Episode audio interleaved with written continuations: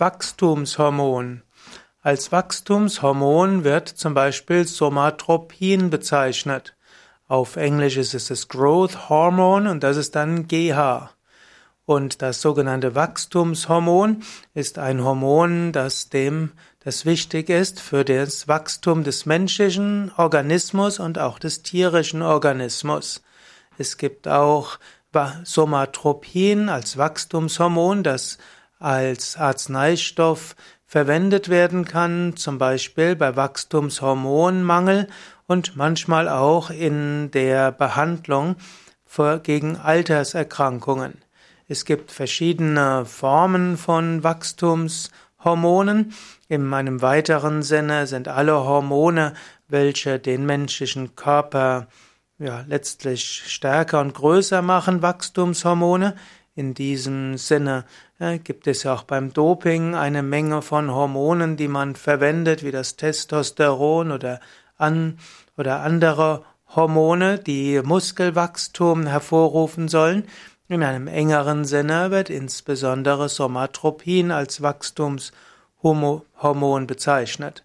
Somatropin wird gebildet in der Hypophyse und äh, wenn es äh, zu wenig davon gibt, dann wachsen zum Beispiel Jugendliche nicht richtig. Es gibt aber auch die Möglichkeit, dass es zu viel äh, Wachstumshormon gibt und dann kann es auch zu einem star zu starkem Wachstum führen.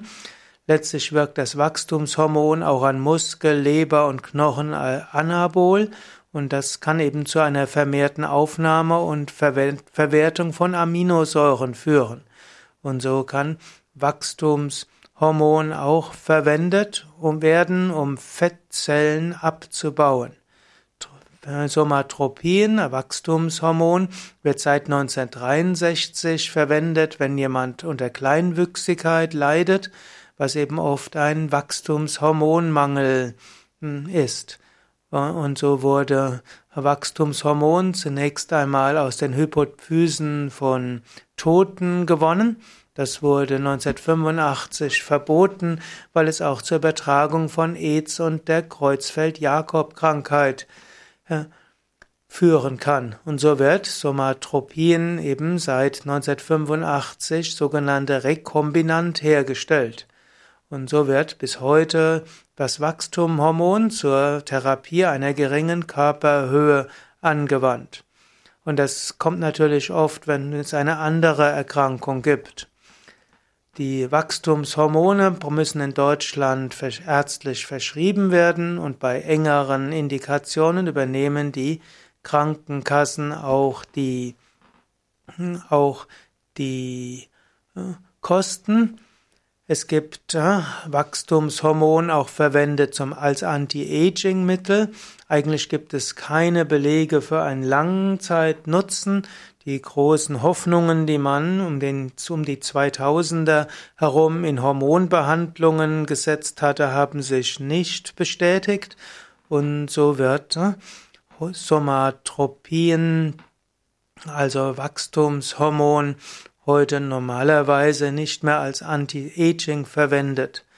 Es gehört aber auch zum Dopingmittel. Es hat eben muskelbildende Eigenschaften und so wird es im Bodybuilding und in anderen Sportarten verwendet. Es gibt auch Fälschungen von Wachstumshormonen, die in der Body-Szene verwendet werden. In der Body-Doping-Szene gilt Somatropin als Wachstumshormon als teure Wunderwaffe. Allerdings äh, weiß man auch, dass die Anwendung von Wachstumshormonen bei Menschen ohne vorliegenden Mangel auch zu sogenannten Akromegalie führen kann, also dass bestimmte Teile übermäßig wachsen und das kann schwerste Nebenwirkungen haben und die können dann irreversibel sein. Wachstumshormon Somatropin ist auch nachweisbar mit einem bestimmten Verfahren hm, und so ist das heutzutage hm, im Doping leicht nachweisbar. Ja, soweit also ein paar Sachen zum Wachstumshormon Und auch wenn man auf manchen Internetseiten hört, dass Wachstumshormon eingesetzt werden kann gegen Anti-Aging, gegen Aging, also Alterserscheinungen, gibt es dazu bis jetzt keinen Beleg. Und es gibt viel bessere Weisen, wie du hm, langfristig gesund leben kannst, eben indem du gesunde Ernährung hast mit Salaten, Gemüse, Obst, Hülsenfrüchte, Vollkorn, Getreide, zusätzlich eine gewisse Menge von Nüssen und Saaten, kaltgepresste Öle, wenn du zusätzlich jeden Tag etwas Ausdauertraining machst, Yoga übst, Tiefenentspannung übst, meditierst, freundlich mit deinen Mitmenschen umgehst und dein Geist frisch hältst, indem du dich neuen Erfahrungen aussetzt und immer wieder etwas Neues lernst, damit hast du alles gemacht, was du für ein gutes Altern machen kannst. Und diese künstlichen Hormone führen nicht zu allzu viel Gutem, es sei denn, es ist tatsächlich ein Mangel dieses Wachstumshormons diagnostiziert worden.